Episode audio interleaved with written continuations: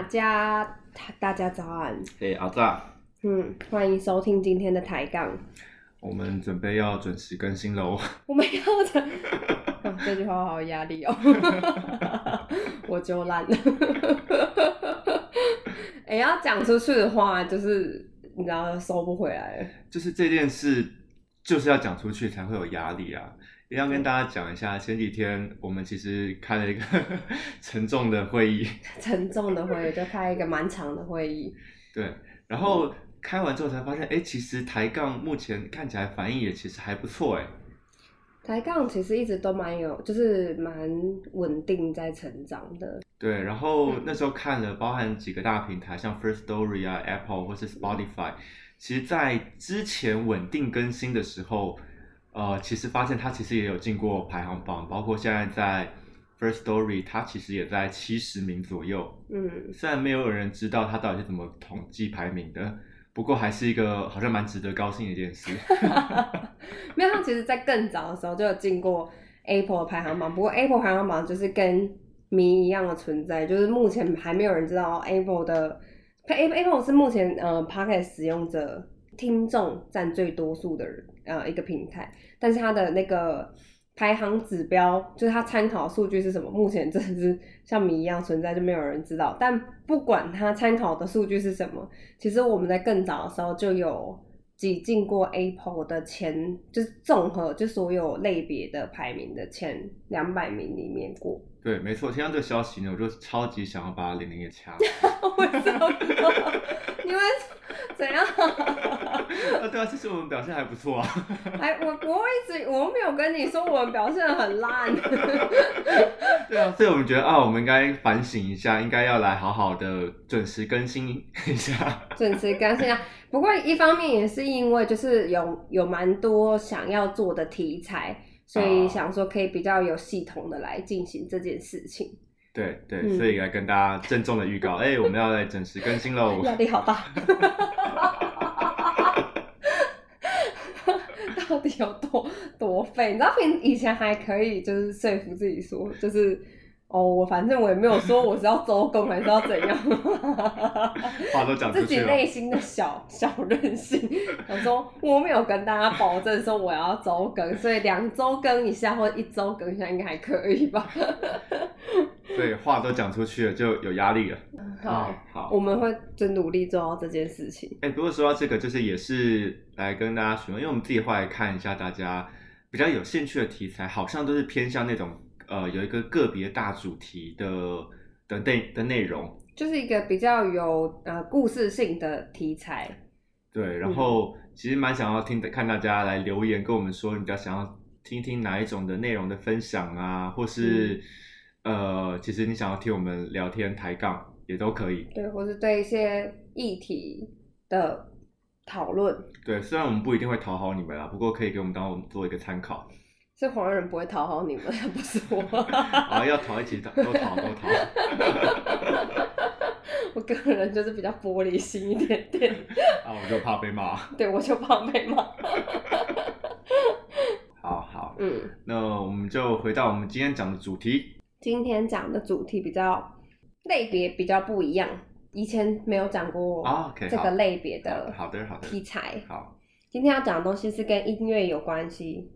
呃，其实我觉得他都还是插得上边呐、那我觉得这有这个故事呢，就要从美丽岛开始说起。嗯，那我觉得现在我们这一辈人基本上一定都听过《美丽岛》这首歌了。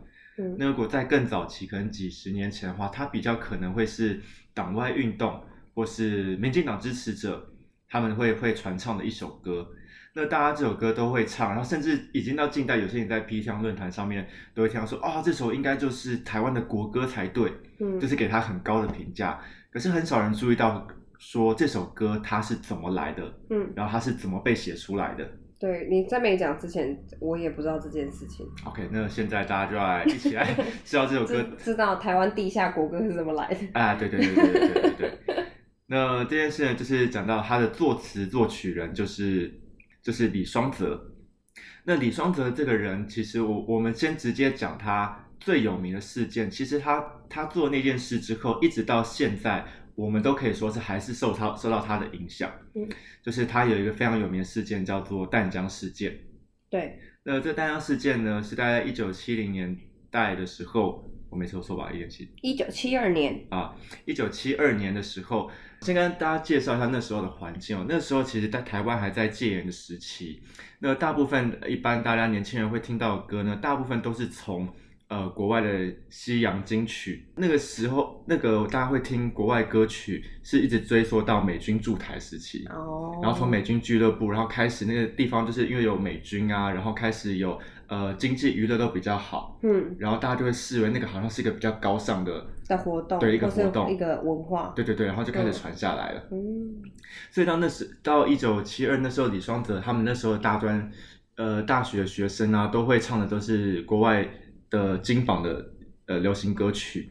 然后在那个时候呢，因为在国际的情势上，其实是比较倾向于民歌反战反战这个时期。对，对，然后所以呢，那时候国外流行大概都是这样的歌。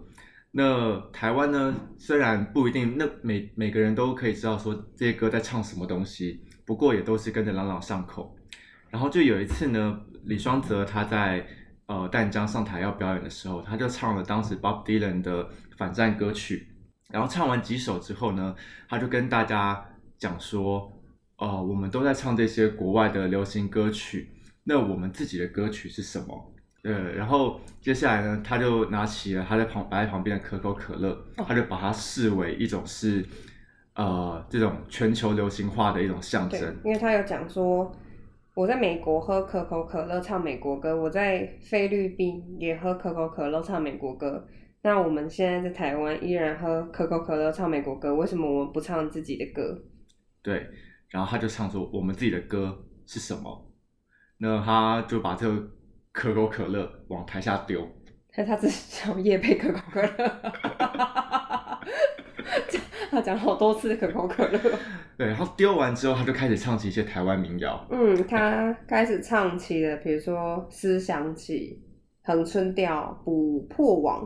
对，像这样的歌，嗯，那这个事事件呢，其实你可以想象，如果在当时的话，它其实就是一台湾一所在北部的大学的这一首表演里面所呃上突发的一个小事件。嗯但这个小事件呢，其实后来延烧到了全台湾。那也因为当时跟他混在一起的人，都是现在在台面上有头有脸的人，包括像胡德夫啊、杨祖君啊，那这像这些人呢，其实他们都受到了李双泽的影响，包括像胡德夫，他之前在呃一些受访的时候，他有讲说，当时他在跟李双泽相处的时候，李双泽也跟他说，问他说，呃，你不是原住民，你不是卑南族吗？对，那你自己的歌是什么？对，他其实这句话并不是对所有台湾人说的，而是针对你每一个个人，你是什么族群，你自己的东西是什么，对，所以讲出了这句话。嗯那这句话从这个地方开始爆发了，就开始大家开始慢慢慢的回想说，啊，那我们是谁？我们要唱什么样的歌？然后大概目前的定定来说，就是从那个事件开始之后，开始了台湾的民歌运动时期。嗯，其实这边要特别讲一下，就是如果大家去 Google 李双泽的话，大概最有名的就是两首歌，一首就是《美丽岛》，对另外一首就是《少年中国》。对，然后听到这里的人，可能大家会想说啊，为什么？因为这两首歌好像听起来立场很极端。对非常极端。嗯，实际上这两首歌也被台湾的不同立场的人拿去各自解读。对当做一个神主牌，对对对。然后所以这个事情就变成是变后对后世对李双泽的评价变成两面不是人。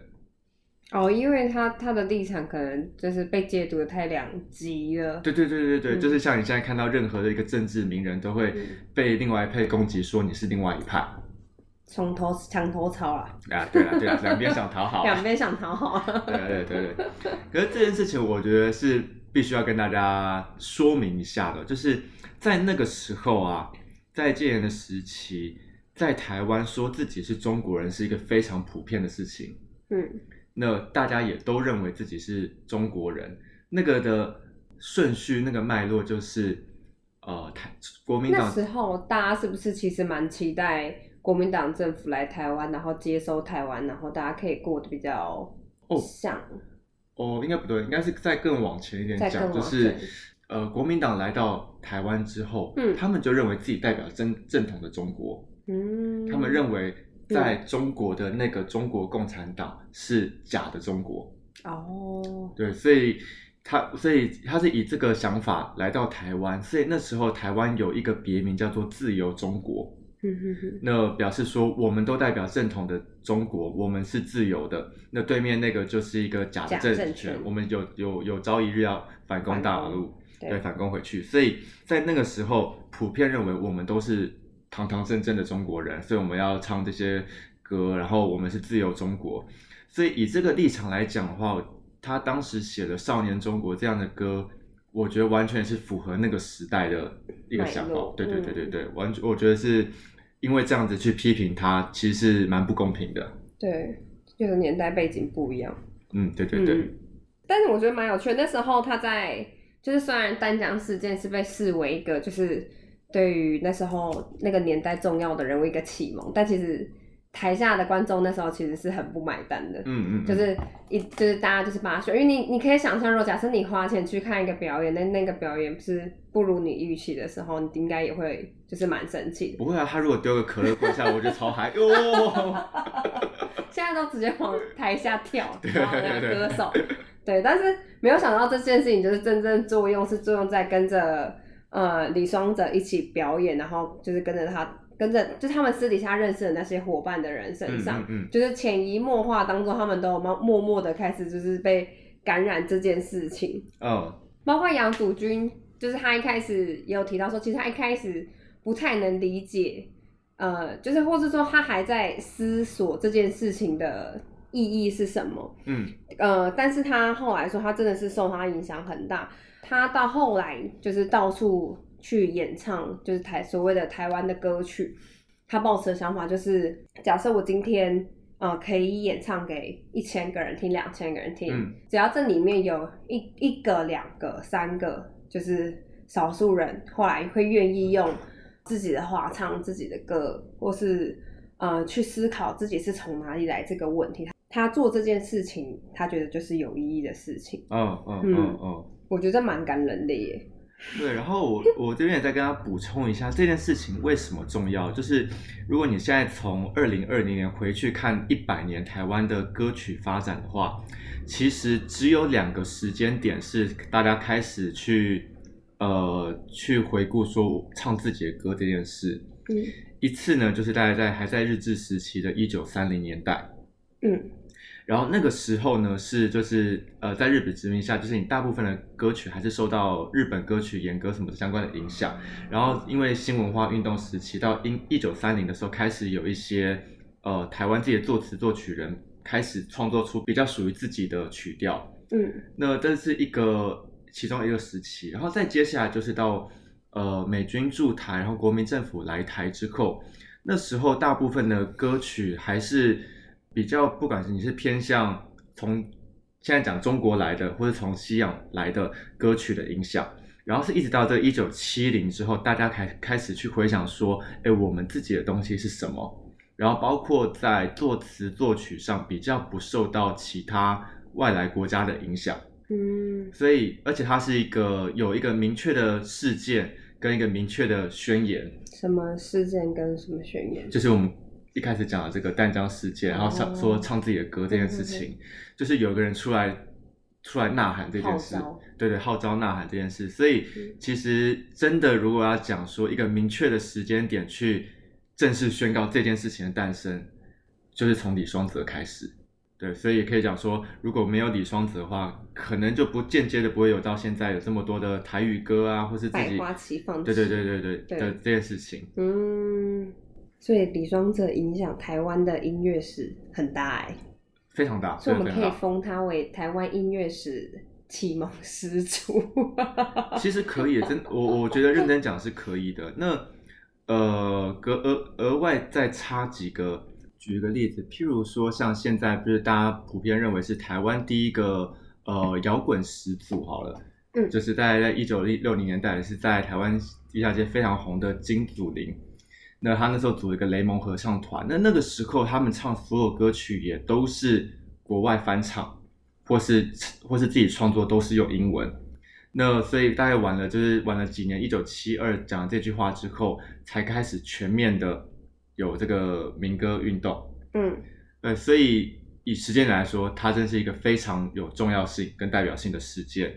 那也因为他做了这样子的事情，所以在他死后呢，其实在各地都有呃蛮多的一些追思活动，嗯哼，包含淡江那时候好像有呃有帮他立一个呃立一个碑，哦，真的吗？呃，现在还看得到吗？现在我不知道在不在。嗯然后台湾有个艺术家秦德正叫小草，他那时候在呃几十年前有一个创作计划，就是在台台湾的山林里面立下一些呃诗歌的碑。嗯他那时候也在阳明山上为李双泽，哎，不止阳明山，在北部地区立了两座碑，嗯。呃，是来纪念李双泽的。哦，然后，哦，现在分享一下，就是我这边我觉得我最喜欢的李双泽的歌曲，嗯。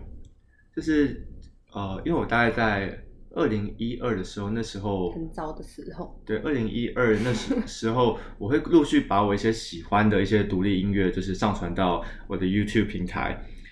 然后那时候的环境跟现在是完全不一样的，就是那时候我只是保持着，哎，我想要多推广，就是相关的音乐给更多人知道，所以我会把我买的专辑啊，然后上传上去，然后再打打歌词。有如果它有些特别的故事的话，我也会附在上面。嗯然后那时候我就有上传李双泽他的纪念专辑，嗯，那这个专辑它是由野火把它生前一些未发表的东西的的歌曲啊，或者已发表的东西，把它整理成专辑，然后出版，然后把它上传上去。嗯那里面有一首歌叫做《老鼓手》，是我觉得我听完整所有李双泽的创作之后，我觉得最打动我的一首歌。哪一部分最打动你哎、？其实我真的也不晓得，就是我觉得他的曲调跟他讲的歌词好像都很有那个味道。那跟他其他的歌，为什么其他歌没有这么可以打动你？就就这一首，我我觉得可能是因为他他那时候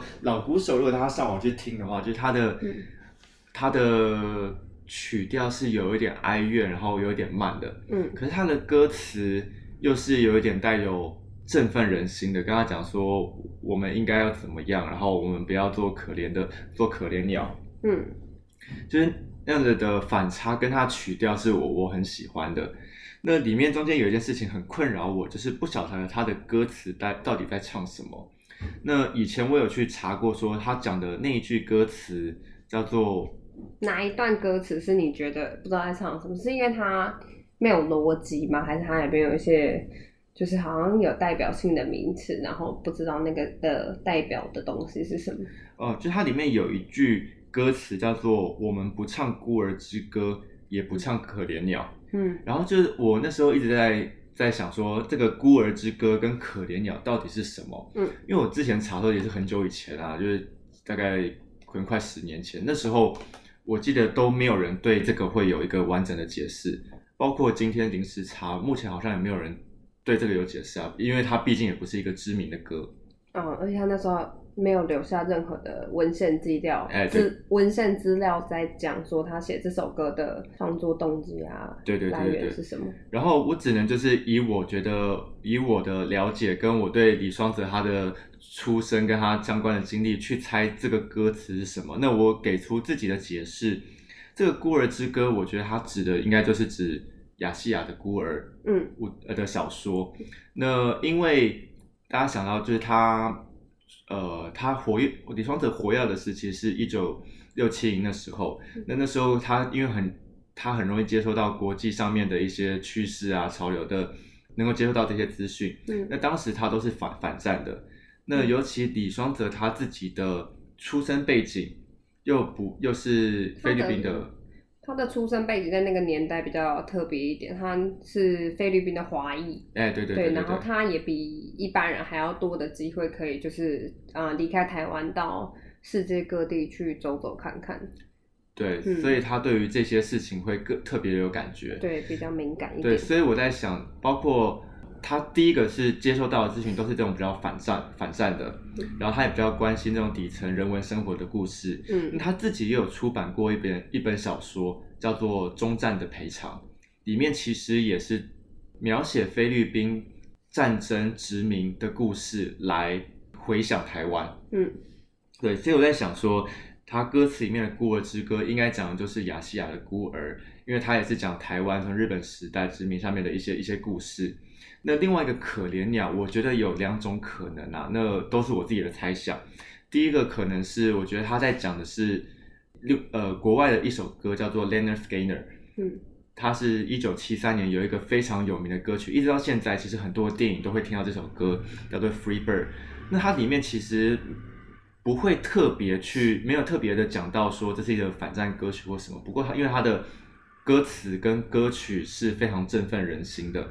那那时候如果你会介绍到相关的资资讯的话，其实大概也就是因为他在国外也非常热门。嗯，那因为他的歌歌名就叫做《自由鸟》，所以我在想说，第一个可能这这个可怜鸟可能指的是这个 free bird 自由鸟，然后第二个可能呢是我觉得他他讲的可能是一本也是一本反战小说，嗯，叫做《渡渡鸟》。渡渡鸟，对，它其实是有一种比较呃哪个用渡？度过的度，嗯，对，渡渡鸟。那他是捷克的小说家，然后他里面讲的也是跟战争有关，不过他跟他他用的是比较呃黑色幽默嗯的方式去描写，如果大家有兴趣可以看一下。那这边都是我我我自己的猜想，解读。对个人解结读，果李双子爬起来说：“没有，我在讲我家那只鸟。也有可能啊，也有可能啊，啊，我就蓝蓝色窗帘啊，这样想感觉比较浪漫一点啊，” 对 啊？什么？我根本没有看过那个书。有可能，有可能，有可能，但是我觉得你猜想蛮合理的，因为他李双泽其实不止身份不只是歌手，他其实身份也有作家、啊文学家这些额外的身份。那我相信他应该也是做蛮多工科。阅读的嘛，嗯在那个年代。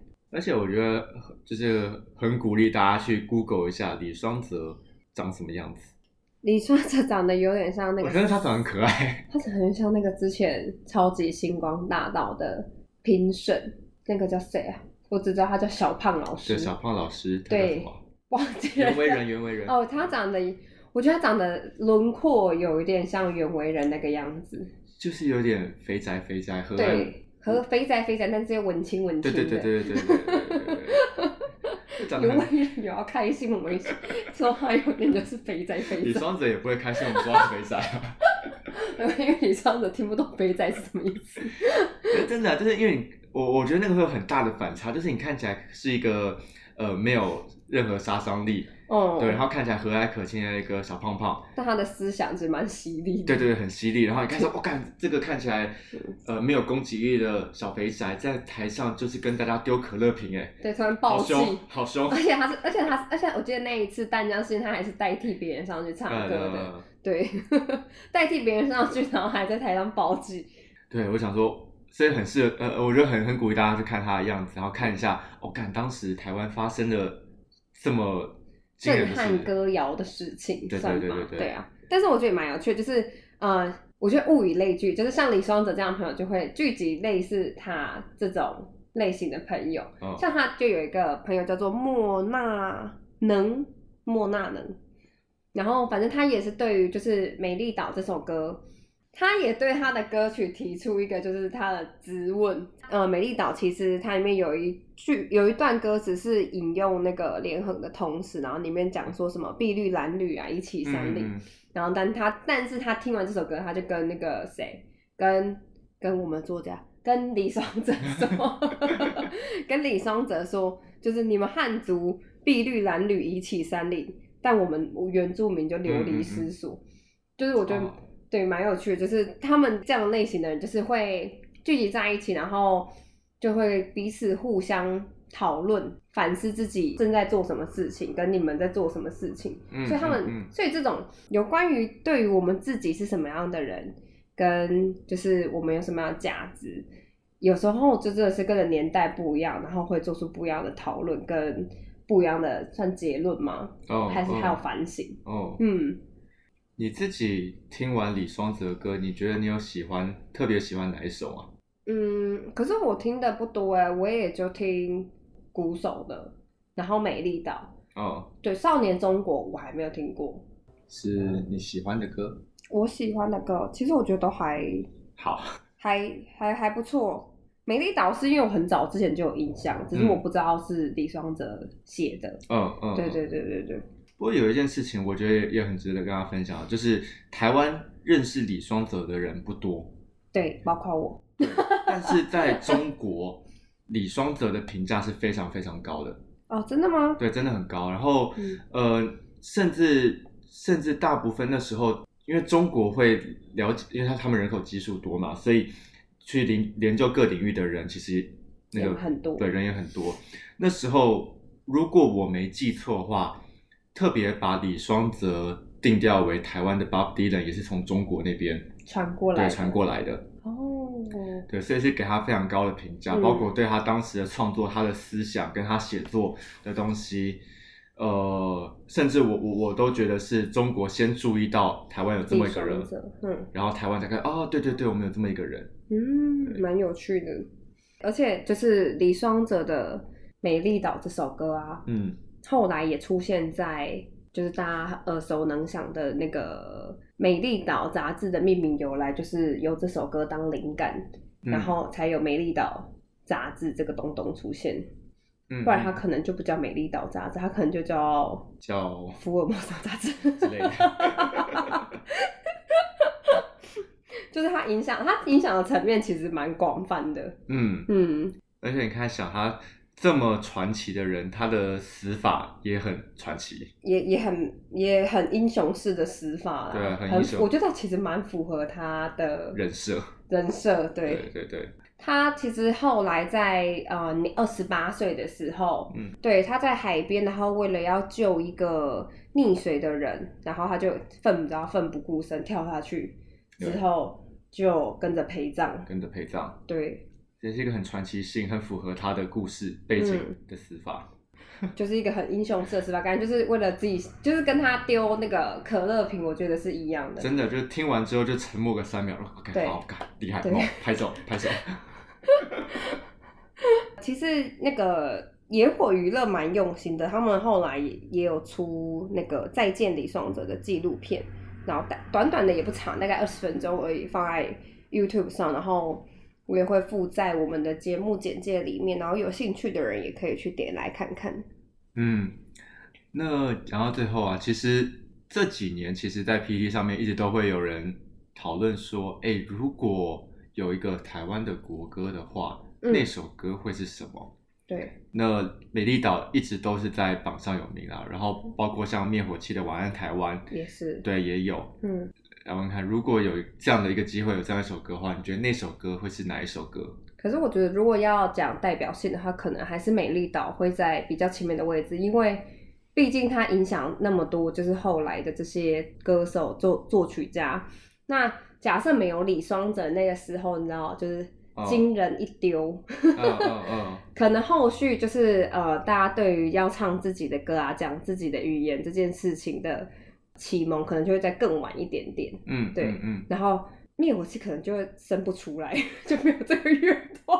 对对对，这样讲好像还是蛮合理，好像还是蛮合理的。对啊，但是当然是以如果现在呃大家听习惯的程度的话，可能大家会觉得晚安台湾。就是是一个大家比较能够接受的的那个曲调，对对对对对。